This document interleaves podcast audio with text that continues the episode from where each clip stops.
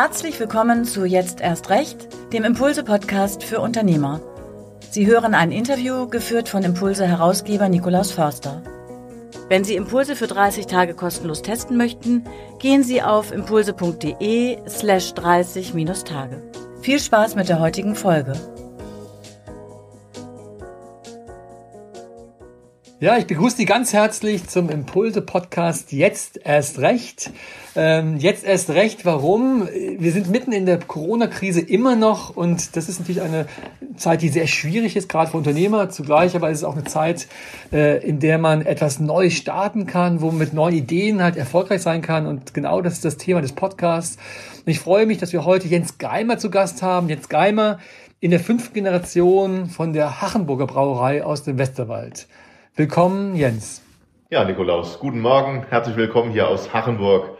Ich freue mich, hierbei zu sein. Naja, Brauereien haben ja in der Regel Jahrhunderte alte Traditionen. Das ist bei euch ja auch so, fünfte Generation. Äh, und man wundert sich ja immer halt, dass diese, diese Brauereien es geschafft haben, Weltkriege zu überstehen und all das. Wahrscheinlich deswegen, äh, weil Bier äh, natürlich trotzdem immer getrunken wird. Aber jetzt ist alles ein bisschen anders durch Corona. Bevor wir auf die Krise eingehen und was ihr gemacht habt, vielleicht stellst du, Jens, ganz kurz mal die Hachenburger Brauerei vor. Ja, gern. Ja, wir sind eine typische mittelständische Brauerei, wie es sie doch leider nicht mehr ganz so oft, zumindest hier nördlich des Weißwurst-Äquators gibt. Wir haben gut 80 Mitarbeiter, elf Auszubildende. Wir brauen mit großem Stolz und mit viel Leidenschaft hier unser Bier und vertreiben das in der Region, so etwa so 70 Kilometer hier rund um Hachenburg im geografischen Westerwald und in angrenzenden Regionen. Wir sind äh, Pilzspezialist, also Pilz macht den Schwerpunkt unseres Sortiments aus. Wir haben aber auch unser Westerwaldbräu, was sehr erfolgreich ist, und alkoholfreie Biere, Radler, die das Sortiment ergänzen. Unsere Biere werden im Einzelhandel verkauft, kennen Sie klassisch Rewe, Edeka, Globus, Kaufland und sowas, aber natürlich auch in der Gastronomie. Das ist für uns, wie viele andere mittelständischen Brauereien, ein großer Schwerpunkt. Da haben wir einen höheren Anteil als Großbrauereien äh, klassischerweise. Wir sind aber ein ganz starker Partner auch in der Region für Vereine und Feste. Wir sind hier in Rheinland-Pfalz. Rheinland-Pfalz gilt so als der äh, Weltmeister des Ehrenamts.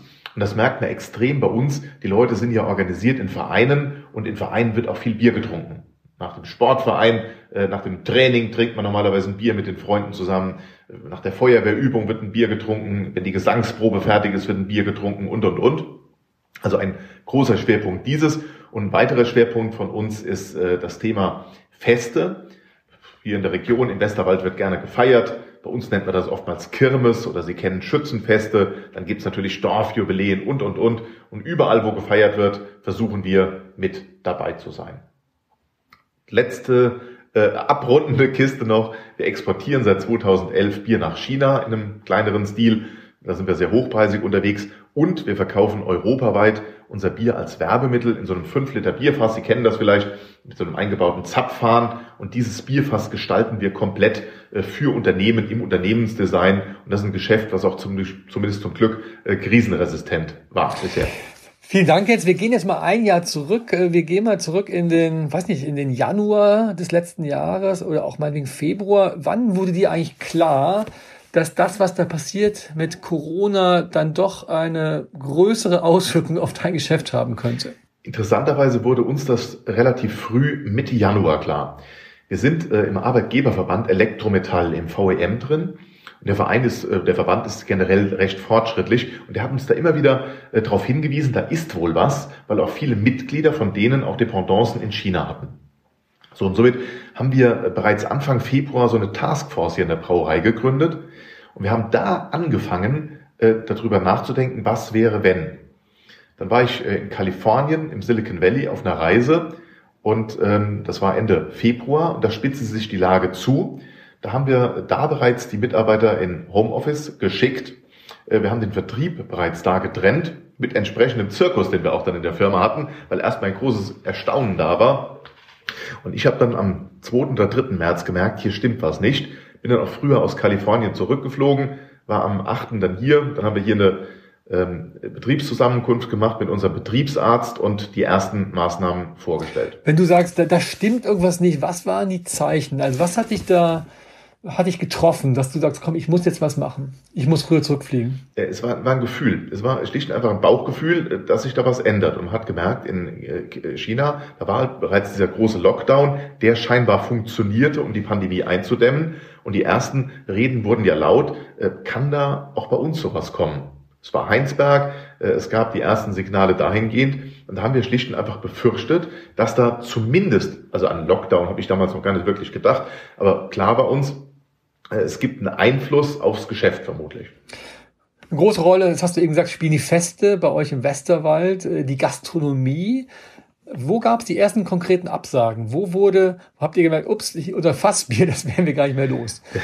Die erste Absage war bei uns im Haus in der Tat. Wir hatten vor, äh, einige Wochen später an Gründonnerstag eine Veranstaltung hier zu machen mit 5000 Gästen in der Brauerei, um ein neues Bier äh, vorzustellen. Und da war ich, das war noch in Kalifornien, da kamen die E-Mails von den Mitarbeitern zu mir und gesagt, um Gottes Willen, Jens, das müssen wir absagen. Wir müssen das jetzt schon absagen, äh, nach den Diskussionen, die da an Karneval entstanden sind. Und das hat mich einfach zum Überlegen gebracht. Und dann haben wir auch äh, bereits wir haben normalerweise 20.000 Gäste pro Jahr bei uns, die unsere Brauerei besichtigen. Auch das haben wir dann sofort bereits gestoppt und haben gesagt, hier, wir lassen erstmal keine Dritten möglichst in unsere Firma rein, es sei denn, es sind Handwerker, die jetzt was äh, hier bei uns erledigen müssen oder wir waren gleichzeitig am Bauen, da komme ich später noch drauf. Äh, die haben natürlich weitergearbeitet, aber den Rest haben wir dann ganz einfach mal ähm, ja, on hold gesetzt. Das Gute bei Brauereien ist, man hat in, in Regel zwei Geschäfte. Man hat das Geschäft mit, mit Multiplikatoren, also mit Gastronomie, äh, Feste, Veranstalter und man hat den privaten Haushalt, Leute, die zu Hause Bier trinken. War das dann eure euer Zuflucht, zu sagen, wir müssen jetzt im privaten Bereich stärker werden, um auszugleichen, das, was bei Fassbier wegfällt? Also am Anfang hatten wir da überhaupt keinen Gedanken dahingehend. Äh, wir haben am Anfang erstmal gerettet, was irgendwie möglich war. Als dann der äh, Lockdown losging. Also wir sind davon ausgegangen, das war so unser Worst Case, dass wir 30 Prozent Volumen verlieren aufs Gesamtjahr bezogen. Wir hatten ein sehr gutes erstes Quartal letztes Jahr, sind wir mit einem sehr großen Plus rausmarschiert, trotz Lockdown ab Mitte März. Wir haben ähm, ja, dann erstmal die Gedanken gehabt, was machst du hier, wenn wir 30 Prozent Rückgang haben und sowas kennen wir überhaupt nicht. Dazu muss man jetzt sagen, der Biermarkt war immer relativ krisenresistent. Von der Wirtschaftskrise 2010, 11 haben wir überhaupt nichts gemerkt auch zuvor von irgendwelchen Krisen. Weil selbst in, in, in, den Kriegen wurde Bier getrunken, die Gasthäuser waren geöffnet. Wir haben damals Dünnbier produziert, Molkebier produziert. Also es ging immer irgendwie weiter. Also Bier getrunken wird immer, hast du eben gesagt, Nikolausen, da war irgendwie gefühlt ja äh, was dran an dem Thema. Und somit einfach eine, eine komplett neue Situation, dass es abgeschaltet wurde. Und dann haben wir einmal Sparpläne auch erstellt und haben geguckt, was machen wir, wie können wir hier äh, klarkommen, wenn wir 30 Prozent äh, Rückgang haben, wie kriegt man die Firma dann irgendwie noch gemanagt. War die Antwort dann Kurzarbeit? Äh, das war ein Thema. Wir haben erstmal geguckt, was kann man an Sachkosten sparen, wo kann man äh, hier irgendwo mit dem Rotstift ansetzen. Kurzarbeit äh, war auch ein Thema. Haben wir dann äh, so gemacht, dass wir die Mitarbeiter im Vertrieb 50 Prozent in Kurzarbeit hatten, weil wir gedacht haben, naja, Gastronomen kann man erstmal gar nicht besuchen.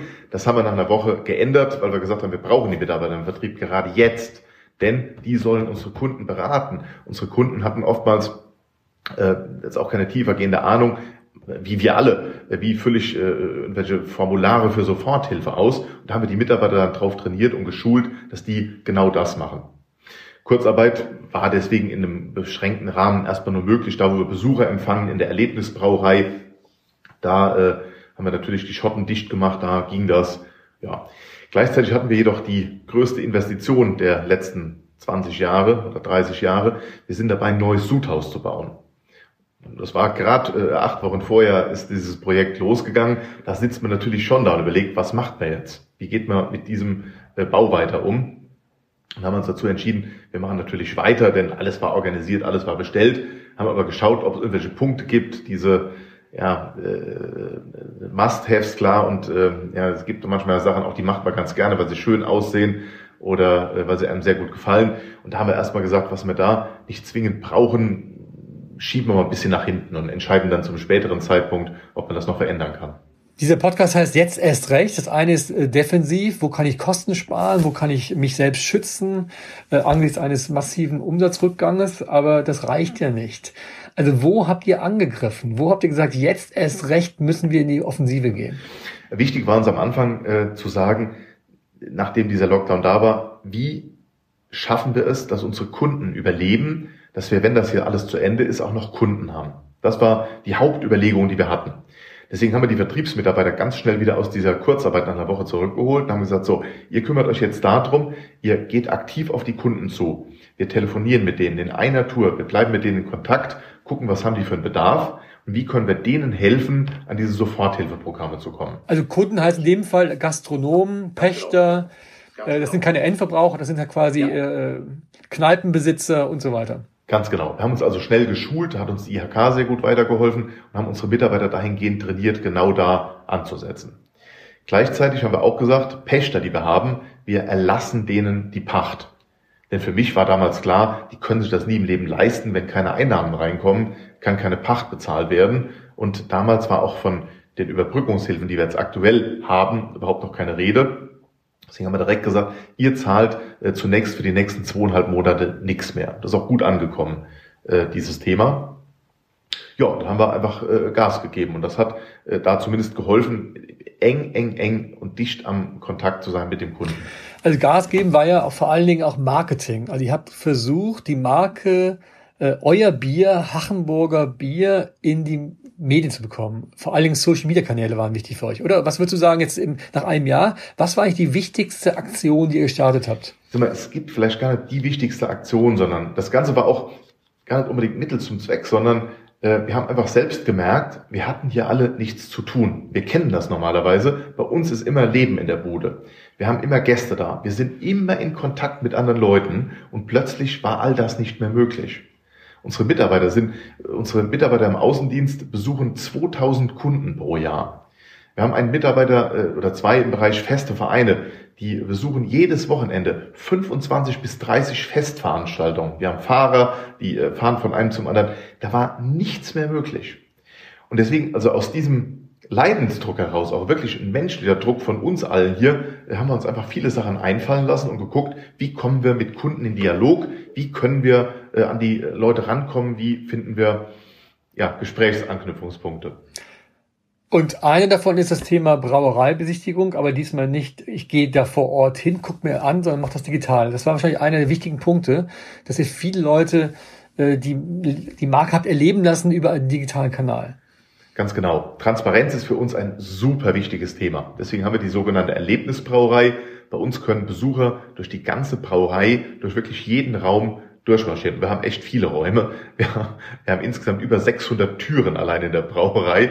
Äh, durch die kann man jeweils aber auch hintergucken. Das ist uns ganz wichtig. Und das war uns auch äh, in der Krise wichtig, dass wir einfach gesagt haben, äh, die Leute können auch dann irgendwie eine Lösung finden, zu uns zu kommen. Und wir hatten, ich habe es eben eingangs erwähnt, wir wollten ein neues Produkt einführen, äh, kurz vor Ostern. Das haben wir dann verschoben, weil auch die Stimmung einfach nicht da war für ein neues Produkt, dachten wir. Und wollten eine Möglichkeit haben, vielen Leuten das vorzustellen. Deswegen haben wir diesen Aromahopfen Drive-In entwickelt und haben einfach gesagt, mit acht Tagen Vorbereitung übrigens, äh, Besucher können kommen und können die Brauerei im eigenen Auto erleben. Das war unter Covid-Gesichtspunkten damals Anfang Mai möglich. Wir haben dann äh, einen eigenen Radiosender äh, gegründet, Radio Hopfengarten. Übrigens auch das, wenn man so, so eine Frequenz beantragt, das dauert normalerweise ein halbes Jahr. Das ist unseren Mitarbeitern gelungen, weil wir auch ganz gut mit den Behörden zusammenarbeiten. Innerhalb von vier Tagen haben wir die Frequenz bekommen, die sau teuer war. Aber somit konnten wir diesen eigenen Radiosender hier aufbauen, der dann äh, gesendet hat während der beiden Tage, als der, der Aroma von Drive-In in war. Wie dieses Radio, diese Frequenz habt ihr bekommen nur für zwei Tage, ja? Radio Hopfengarten? Also wir hatten einen Monat musste man dann, glaube ich, buchen oder für einen Monat haben wir da bezahlt und dafür haben wir das gemacht und das war ein Riesengag. Die ganze Umgebung konnte, also man hat das im Umkreis dann von, ich glaube, acht Kilometer oder so konnte man das empfangen. Es hat sich ruckzuck rumgesprochen. Wir hatten hier einen, einen, befreundeten und sehr bekannten DJ aus der Region, der hat das für uns äh, moderiert und gemacht. Unsere Mitarbeiter wurden interviewt, wir hatten da gute Musik laufen, da war also Stimmung und Party. Und einfach zur Situation im ersten Lockdown waren die Leute ja wirklich größtenteils brav zu Hause, die Leute waren im Homeoffice das war so für die meisten Menschen das erste gefühlte Event, wo man endlich mal wieder vor die Tür konnte. Zwar im eigenen Auto, aber man konnte mal endlich wieder was erleben. Und bei uns konnten wir echt einiges erleben. Wir hatten hier, ich glaube, 40, 38, 40 Stationen, wo jeweils Mitarbeiter standen und äh, Live-Informationen gegeben haben über die Brauerei. Auch ich war eine Station. Ich habe den Punkt Geschichte hier gehabt Aber wir hatten auch äh, die Polizei hier, die haben da äh, geblitzt zum Beispiel, die hat also Blitzerfotos gemacht von den Leuten. Es gab an mehreren Stellen Bierproben, alkoholfreies Bier, Bier mit wenig Alkohol. Es gab natürlich was zu essen, also es gab Brezel äh, dazu. Ja, Live-Musik äh, äh, äh, dann am Hof. Und ähm, am Schluss, wer wollte, konnte noch in unseren Bierpark gehen. Da hatten wir Schiedsrichter engagiert, äh, DFB-Schiedsrichter. Und die haben dafür gesorgt, dass die Leute mit Abstand von mindestens 2,50 Meter äh, sich da bewegt haben äh, und dann entsprechend gepfiffen, wenn das nicht so war. Und das Ganze, also vom Auto aus, ich bin mit meinem Auto reingefahren in euren, äh, ja, in euer Gelände hinein und konnte dann quasi da eine halbe Stunde oder eine Stunde oder länger quasi von Station zu Station weiterfahren. Also allein die Wartezeit, um reinzukommen, war äh, über zwei Stunden, in der Spitze noch etwas länger.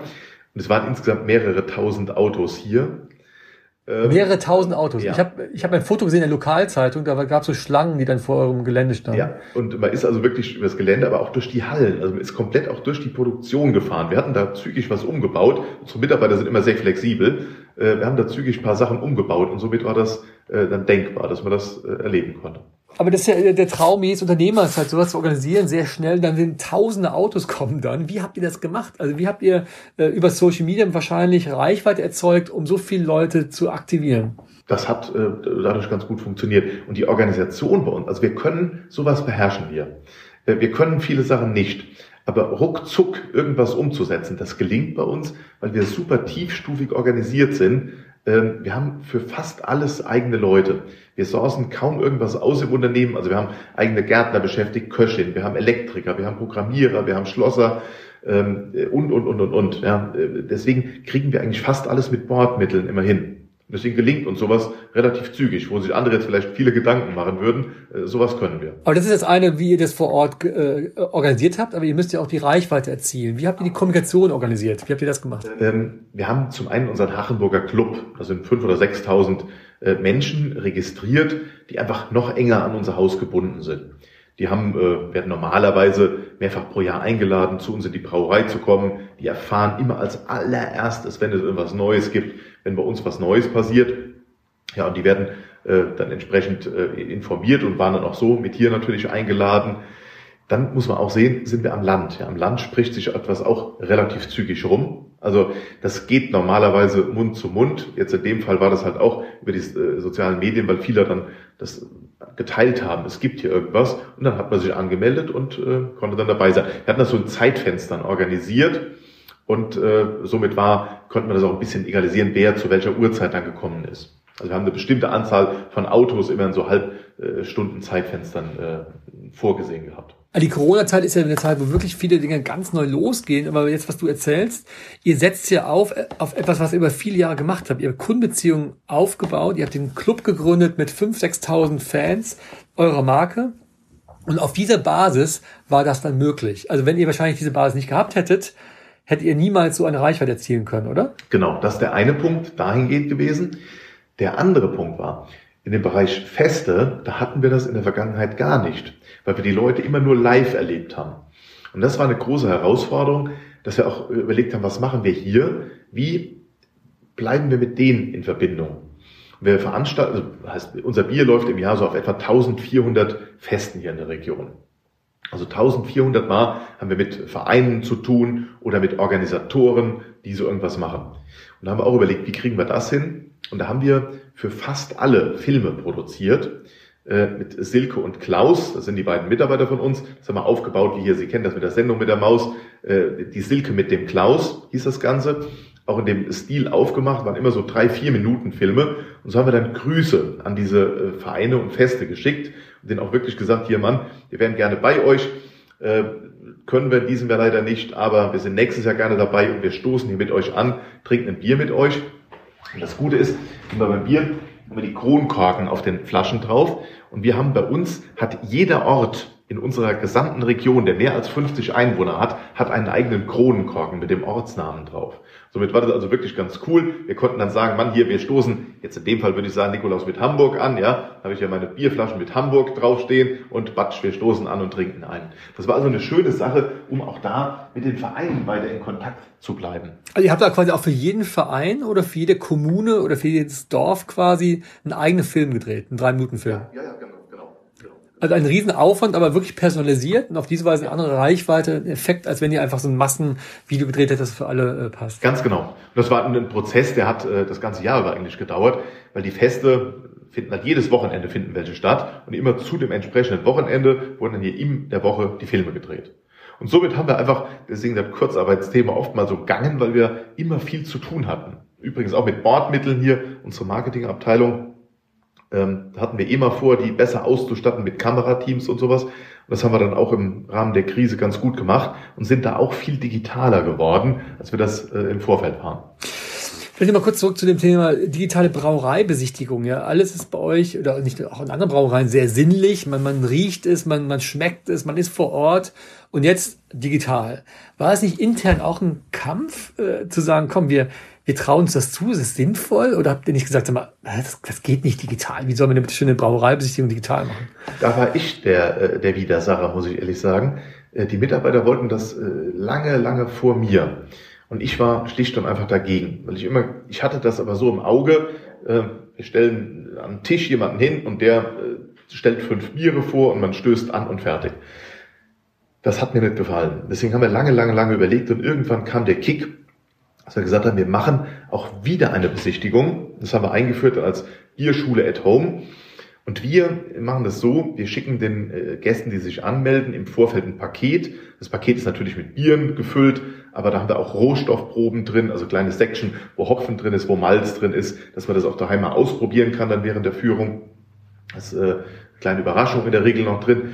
Und haben gesagt, äh, wir gehen mit den Gästen durch die Brauerei. Das heißt also, wir haben ein Team oder mehrere Teams jetzt hier geschult, äh, mit Kameras. Wir haben die Tourguides von uns, die wir haben ausgebildet. Und das heißt, wir gehen jetzt mit den Gästen durch die Brauerei durch und verkosten, zeigen also auch wirklich alles, wie auch sonst bei einer normalen Besichtigung und zeigen, äh, probieren an verschiedenen Stationen dann die entsprechenden Biere aus zusammen mit den Gästen. Und wir haben es auch bewusst so gemacht, also man, das Thema kann man im Prinzip ja skalieren ohne Ende. Also das ist ein, ein klassisches digitales Geschäftsmodell, denke ich. Aber das wollten wir nicht. Also wir haben gesagt, wir wollen nicht mehr wie 25 Gäste normalerweise bei so einer Tour dabei haben, denn auch hier wollen wir den Dialog. Wir wollen, also wir schalten die Leute nicht stumm, sondern wir animieren die bewusst, dass die in die Diskussion einsteigen, mitreden, wir fragen relativ viel, damit es einfach interessanter ist. So eine Tour dauert anderthalb bis zweieinhalb Stunden, je nach, nach Programm. Und äh, danach lassen wir den, ähm, den Zoom-Raum auch offen, äh, damit die Leute auch weiter untereinander reden können. Und dieses Gesellige, das kommt sehr gut an und das wird auch richtig ausgenutzt. Man merkt einfach, die Leute wollen ja im Moment auch sich mal mit anderen über irgendwas unterhalten, wie normalerweise auch beim Stammtisch. Und das gelingt dann dadurch, weil nur eine beschränkte Anzahl von Teilnehmern dabei ist. Habt ihr was gelernt in den letzten Monaten, also wie man das am besten organisiert? Gibt es Dinge, die ihr jetzt anders macht als nur vor ein paar Monaten? Ja. das ist bei uns jeden Tag. Das ist unser Tagesgeschäft. Äh, diese Feedback-Kultur dauernd Dinge zu verbessern oder zu verändern. Heute Morgen war noch eine Diskussion wegen der Reihenfolge der Biere. Also da wird immer irgendwas angepasst. Wir kriegen auch zum Glück viel Feedback auch von den Kunden. Wir fragen auch immer, was hat euch gefallen und was würdet ihr an unserer Stelle verbessern?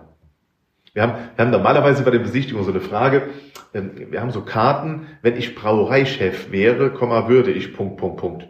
Und äh, diese Karten kriege ich ausgefüllt, die landen immer bei mir. Und da stehen echt interessante Sachen drauf. Und ich finde das super wichtig, die lese ich mir auch wirklich alle durch. Ähm, denn da stehen in der Regel gute Ideen dabei und viele davon setzen wir auch um. Und das jetzt im digitalen äh, Modell genauso. Also wenn man so ein bisschen zur Revue, äh, Revue passieren lässt, ihr habt ja wirklich alle paar Wochen eine neue Aktion gestartet. Eine Sache war äh, das Thema Bierschule at Home. Ja, nochmal eine andere Aktion. Was war das für eine Idee? Das ist im Prinzip diese digitale Brauereibesichtigung. Das ist mit Bierschule at Home gemeint. Das heißt, die Leute sollen auch ein bisschen lernen, weil ihr bekommen Hopfen zugeschickt und die sollen halt quasi das miterleben, wie das eigentlich ist. Die sollen das ganze Prozedere äh, lernen quasi. Ganz genau. Ähm, das haben wir auch äh, Programme für unsere Kunden. Und wenn ich da jetzt Kunden sage, meine ich äh, Gastronomen oder Lebensmitteleinzelhändler. Oder wir haben jetzt gerade ein Programm laufen für die Auszubildenden unserer Gastronomen. Ja, sind aktuell fünf Monate lang bereits jetzt äh, dass die nicht, äh, nicht arbeiten können. Sind die Auszubildenden, für die haben wir jetzt auch ein Programm, wo wir äh, so eine Art ähm, Bierbotschafter-Ausbildung mit denen zusammen machen. Und das läuft auch komplett digital. Also das geht ein bisschen mehr in die Tiefe noch, wie die normale Bierschule für unsere Endverbraucher. Es gibt äh, bei allen, weiß nicht, schlechten Nachrichten über die gesamten Umsätze ja doch viele positive Nachrichten, äh, aber neben Erfolgen gibt es ja oft auch Niederlagen. Wenn du mal zurückschaust auf die letzten zwölf Monate, was waren eigentlich die größten Fehlschläge, die ihr gemacht habt? Das Bier, was wir neu eingeführt haben, Harrenburger Hopfenhelles, das war, äh, das war nicht so gut. Das haben wir dann mit dem Drive-In zusammen eingeführt. Also ich war davon überzeugt. Das Bier war auch von Fachleuten hoch anerkannt äh, ein Bier mit nur drei Prozent Alkohol, aber einem vollen Geschmack. Aber es war schlicht und einfach zu herb für unsere Region hier. 98 Prozent der Leute fanden es grausam. Da kann man kein anderes Wort für finden. Also nur zwei Prozent der Leute haben gesagt, es schmeckt gut. Die haben aber überraschend viel davon getrunken. Das muss man auch dazu sagen. So, und normalerweise hätten... Die konnten aber nicht die 98 Prozent kompensieren, ne, die es nicht getrunken haben. Ja, genau. Also ich bin eigentlich für das Produkt und ich hätte das eigentlich ganz gern weiter im Sortiment äh, gelassen, denn ich finde, wir brauchen auch Produkte, die polarisieren, denn die macht es schon spannend und da kann man viele äh, Dinge drüber erzählen. Jetzt kommen wir aber in diesem Jahr mit einem hellen raus. Und um die Verwechslungsgefahr da aus dem Weg zu nehmen und dass die Leute, ich hatte ein bisschen Angst, dass die Leute sagen, ja, Hachenburger, das helle schmeckt nicht. Deswegen haben wir das aus dem Sortiment genommen, äh, bereits Ende letzten Jahres und haben auch da den Kunden gesagt, wenn ihr Restbestände habt, alles zurückgeben, erstatten wir euch die kompletten äh, Kosten dafür. Ähm, warum habe ich mich so leicht getan? Ich war eben erzählt kurz vorher im Silicon Valley und da habe ich bei Google gelernt, wie die äh, Projekte beerdigen, die nicht funktionieren. Und das war mir ein wichtiges, äh, ein wichtiges Learning, dass man sich also wirklich auch aktiv, ohne sich schämen zu müssen, auch mal von Misserfolgen zügig trennt. Es gibt einen ganzen Google-Friedhof mit den ganzen Projekten, die, die Google äh, in den Sand gesetzt hat, äh, eine, eine Website, die man sich anschauen kann. Aber genau. ähm, Jens, im Bereich Kommunikation hat ja auch nicht alles geklappt. Dieses Projekt Nico Klaus zum Beispiel, ja, das war ja Kombination, vielleicht erzählst du kurz, das war ja irgendwie Event kombiniert mit, mit viralen Elementen. Vielleicht erzählst du kurz, was ihr eigentlich davor hattet und warum es nicht geklappt hat. Es war wundervoll. Der Harrenburger Nico Klaus verdoppelt ein gutes Bier im Haus. Wir haben unsere ganzen Vertriebsmitarbeiter, einer heißt halt Klaus, äh, äh, in Weihnachtsmänner verwandelt. Da gab es halt Nico Klaus, Nico Benny, Nico Fabi, Nico Philipp und so weiter und so fort. Und wir haben eine Aktion im Radio und Zeitungen und natürlich in sozialen Medien gestaltet und haben gesagt, jeder, der ähm, Hachenburger zu Hause hat, kann sich bei uns bewerben äh, für einen Besuch vom Nico Klaus. Der kommt mit einem Weihnachtsmobil. Der eine oder andere kennt vielleicht diesen Cola-Truck. Das haben wir äh, äh anders gemacht, äh, äh, auf Westerwälder Art und Weise. Wir haben Fahrzeuge von uns umgebaut in komplette Weihnachtsmobile. Und die sind dann zu den Menschen nach Hause gefahren und haben das Bier verdoppelt. Das ist spitze angekommen. Das war also ein, ein riesen Highlight. Das war phänomenal. Nur, dann kam der verschärfte Lockdown. Und dann haben wir die Aktion abgebrochen Mitte Dezember, ähm, weil wir es, es war gut organisiert. Es wäre auch kein Problem gewesen. Also wir haben bei den Leuten geklingelt, sind da reingegangen, die haben ihr Bier rausgebracht, wir haben es übernommen, unsere Mitarbeiter hatten FFP2-Masken an und und und. Aber wir haben dann gesagt, das, es kommt nicht in der Öffentlichkeit nicht gut an, wenn wir das weiterlaufen lassen. Äh, denn es gab Kontakteinschränkungen und wenn die Brauerei dann da fröhlich und lustig durch die Gegend fährt mit Weihnachtsmusik, dann war das irgendwie falsch. Es hat uns furchtbar leid getan, aber ich denke, wir werden die aber habt ihr selbst das entschieden oder wurdet ihr von den Behörden gezwungen, es zu stoppen? Nee, wir haben das selbst entschieden. Wir haben es mit den Behörden sogar abgestimmt und die waren der Meinung, man kann es laufen lassen. Äh, aber wir haben einfach das Gefühl gehabt, bei sowas frage ich übrigens oftmals meine Eltern. Und meine Mutter hat gesagt, das musst du stoppen. Ja? Äh, also das war so deren Bauchgefühl. Also es liegt an deiner Mutter. Unter anderem. Das ist ja manchmal ganz gut, weil Leute fragt, die jetzt nicht so direkt mit dem Geschäft zu tun haben hier, ähm, was die für eine Meinung dazu haben. Und das gefällt mir eigentlich ganz gut, wenn man äh, Leute abseits dessen mal fragt, äh, was die so empfinden. Ja. Aber du, du hast eben erzählt mit dem Drive-In, das war eine verrückte Idee, dass man mit dem Auto in die äh, Brauerei fahren konnte. Man hatte was Sinnliches, die Leute hatten Sehnsucht nach so etwas. Ähm, und jetzt das Thema Nico Klaus, da war ja auch die Chance, mal den Leuten ein Erlebnis zu bieten, obwohl ihr ja alle Sicherheitsvorkehrungen getroffen habt. Also der weiße Rauschbar vom Nikolaus, darüber eine weiße Maske, passt ja eigentlich auch stilistisch sehr gut zusammen. Ihr habt ja alles eingehalten, alle Hygienebestimmungen äh, und trotzdem deine Mutter. Die Stimmung war eine andere im Dezember. Also das war so mein Gefühl. Man hat gemerkt, diese zweite Welle läuft und diese exponentiell am Wachsen. Ähm, also ich muss mal gerade überlegen, also das war, glaube ich, das Thema und die Stimmung. Und das war damals im Mai anders. Im Mai waren die Werte total rückläufig. Also es gab eine, eine positive Entwicklung, wenn man jetzt über Inzidenzien redet. Die waren positiv und gleichzeitig der Wille nach was. Und im Dezember hatte ich eher so das Gefühl, waren die Leute so, ja, wir haben Verständnis dafür, wir müssen jetzt wieder äh, die Kontakte einschränken. Ja. Deswegen, ich denke, man kann, also wir probieren echt gerne Sachen aus und wir dehnen auch gerne Dinge äh, schon mal des Möglichen, aber ähm, man muss nicht immer alles machen, was man darf vielleicht. Ihr seid in der Brauerei, die extrem digital unterwegs ist. Also Stichwort papierloses Büro, das setzt ihr wirklich um. Das ist sehr erstaunlich, äh, wenn man sich das mal anschaut. Würdest du sagen, dass Digitalisierung in der, in der Krise euch auch wirklich geholfen hat, überhaupt diese Reichweite zu erzielen? Also ihr habt ja sehr stark intern digitalisiert und kann man sagen, die Krise hat dazu geführt, dass ihr auch nach außen hin nochmal in der Kommunikation das Thema nochmal verschärft habt? Ja. Ähm, also einmal intern, deswegen bei uns sind alle Prozessschritte digital, also auch in der Produktion, auch der Bierbrauer, der Logistiker, bei uns kommen alle damit klar, jeder hat hier Endgeräte, Hände, wo alles drüber läuft. So. Von daher äh, auch wenn man jetzt über Homeoffice redet, weil das Quatsch ist, also ein Brauer oder ein Bierfahrer oder ein Staplerfahrer kann ich in kein Homeoffice stecken. Ja? Aber trotzdem, dass man äh, Kontakte reduziert im Unternehmen, war dadurch oftmals überhaupt kein Problem, weil wir sind jetzt keine Leute, die dauernd nur alles zusammenstehen und absprechen, sondern es läuft über digitale Prozesse. Was die Kundensache angeht, äh, war das der Vorteil, dass wir unsere Mitarbeiter können mit diesen ganzen Sachen umgehen. Das war also für uns alles nichts Neues. Wir haben es vorher anders genutzt, aber im Prinzip oder die Entwicklung oder die Vision, die man aufstellen kann, für sowas zu machen, äh, fällt dann einfach leichter, wenn man die Grundkenntnisse hat und die waren bei uns vorhanden. Habt ihr die digitale Reichweite wirklich erweitert? Also könnt ihr Zahlen ja. sehen? Ja. Was kann man dazu sagen?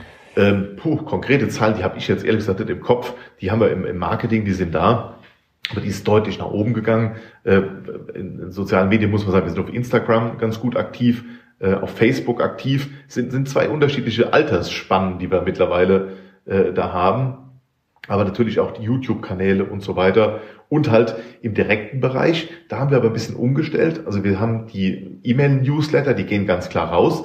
Aber speziell auch mit Gastronomen zum Beispiel arbeiten wir bei den Newslettern über WhatsApp mittlerweile. Das haben wir neu aufgebaut, weil wir da gemerkt haben, da kommen wir sonst gar nicht so richtig an die Leute dran.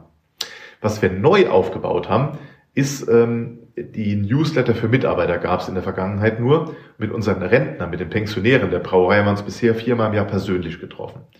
Die sind natürlich deutlich stärker von der Krise betroffen, weil die alleine zu Hause oftmals jetzt sitzen seit Monaten.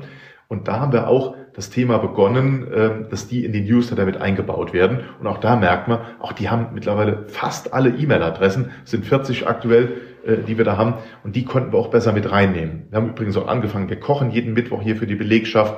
Auch da gibt's schon mal Essen für die Pensionäre. Dann fahren wir schon mal was nach Hause transportieren das hin. Dann übrigens auch hier äh, Zoom-Konferenzen mit äh, Mitarbeitern. Wir haben jetzt äh, digitale Betriebszusammenkünfte und so was gemacht, wo die Leute auch im Vorfeld dann Bier bekommen. Und da Spannende ist unsere Anita, die ist 75, die macht bei uns auch noch Gästeführung. Und die hat dann zum ersten Mal in ihrem Leben gezoomt und hat sich selbst tatsächlich Zoom installiert auf ihrem Handy. Also da waren wir recht stolz drauf. Das hat gut funktioniert und das merkt man dann schon. Die ähm, Mitarbeiter bei uns können das deshalb, weil sie sich immer in irgendwelche digitalen Themen reinfuchsen müssen. Und dann äh, klappt das auch mit sowas hier. Zum Schluss, Jens, nochmal die, die Frage, ein Jahr Rückblick, du hast eine Menge Neues erfahren, Neues ausprobiert in diesem einen Jahr der Krise. Was würdest du anderen Unternehmern empfehlen? Also was sind die entscheidenden Punkte, um so eine Krise nicht nur zu überleben, sondern vielleicht sogar gestärkt daraus hervorzugehen? Gute Frage. Ich glaube, ähm, zum einen positiv denken. Ich habe mal äh, ein Zitat gelesen von Winston Churchill. Lass nie eine Krise ungenutzt verstreichen, glaube ich, äh, hieß das. Äh, da denke ich, sollte man sich schon dran halten. Man kann natürlich den Kopf in den Sand stecken und warten, was der Staat äh, tut und hilft und macht. Aber dafür sind wir Unternehmer, um selbst aktiv zu werden. Also das denke ich mal als grundlegend. So, dann wenn ich weiter überlege, das Wichtigste ist, glaube ich, das hat hier gut geklappt. Wir waren mit den Mitarbeitern immer im Dialog, ähm, weil sowas macht uns allen ja erstmal Angst und als Mitarbeiter noch viel mehr. Wenn ich plötzlich merke hier, äh, werden äh, unsere Kunden dicht gemacht und ein Drittel unseres Kundensegmentes kann kein Bier mehr verkaufen. So, und da haben wir permanent äh, ganz aktiv hier informiert, äh, äh, was ist aktuell los, wie sieht's aus, was haben wir vor, was machen wir und äh, die Mitarbeiter haben auch äh, Ideen geliefert, wie wir das auch sonst machen. Ja, aber das glaube ich war auch super wichtig, dass alle Bescheid wussten, was äh, läuft hier gerade aktuell. Und der dritte Punkt, ja, sparen, ehrlich gesagt. Also das, äh, ich denke schon, wir sind eine sparsame Firma auf der einen Seite, aber man sieht dann doch, wenn es sein muss, dann geht immer noch eine ganze Menge mehr und auch verschiedene Sperenzien, die auch ich immer gerne im Kopf habe, äh, äh, wo ich ganz gern Geld für ausgebe, auch die kann man sparen. Das hat nicht jetzt diese dramatischen Auswirkungen am Ende des Tages. Und somit sind wir doch relativ gut noch äh, durchs letzte, also mit einem blauen Auge wirklich aus dem letzten Jahr rausgekommen. Wir haben einen deutlichen Umsatzrückgang, haben aber sogar noch äh, Geld verdient am Ende. Ja. Vielen Dank, Jens, für diesen tollen Einblick in den Westerwald, in deine Brauerei, in das, was ihr gemacht habt, äh, mit dem Zitat von Churchill, lass nie eine Krise ungenutzt verziehen. Ich glaube, ein tolles Schlusswort. Ich danke dir, Jens, dass du dabei warst. Ähm, danke für deine Zeit. Das war jetzt erst recht der Impulse-Podcast ähm, zu dem, was gerade in der Krise an Neuem entsteht. Vielen, vielen Dank. Vielen Dank. Ich hoffe, wir sehen uns irgendwann mal live hier vor Ort, denn es ist auch wirklich interessant, die Brauerei mal so zu sehen. Und der Westerwald ist immer eine Reise wert. Ich freue mich. Danke sehr. Bis dann. Gerne. Das war jetzt erst recht, der Impulse-Podcast für Unternehmer. Weitere spannende Geschichten, wertvolle Tipps, Checklisten und Informationen für Unternehmer finden Impulse-Mitglieder online und im Magazin. Wenn Sie Impulse für 30 Tage kostenlos testen möchten, gehen Sie auf impulse.de slash 30-Tage.